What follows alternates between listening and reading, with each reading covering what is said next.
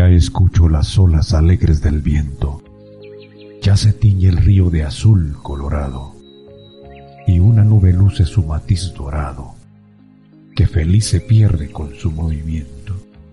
El árbol desnuda sus ramas al cielo, y en torno vuelan sus mil mariposas, que al fenecer formarán dichosas alfombras de ocres en su tibio suelo.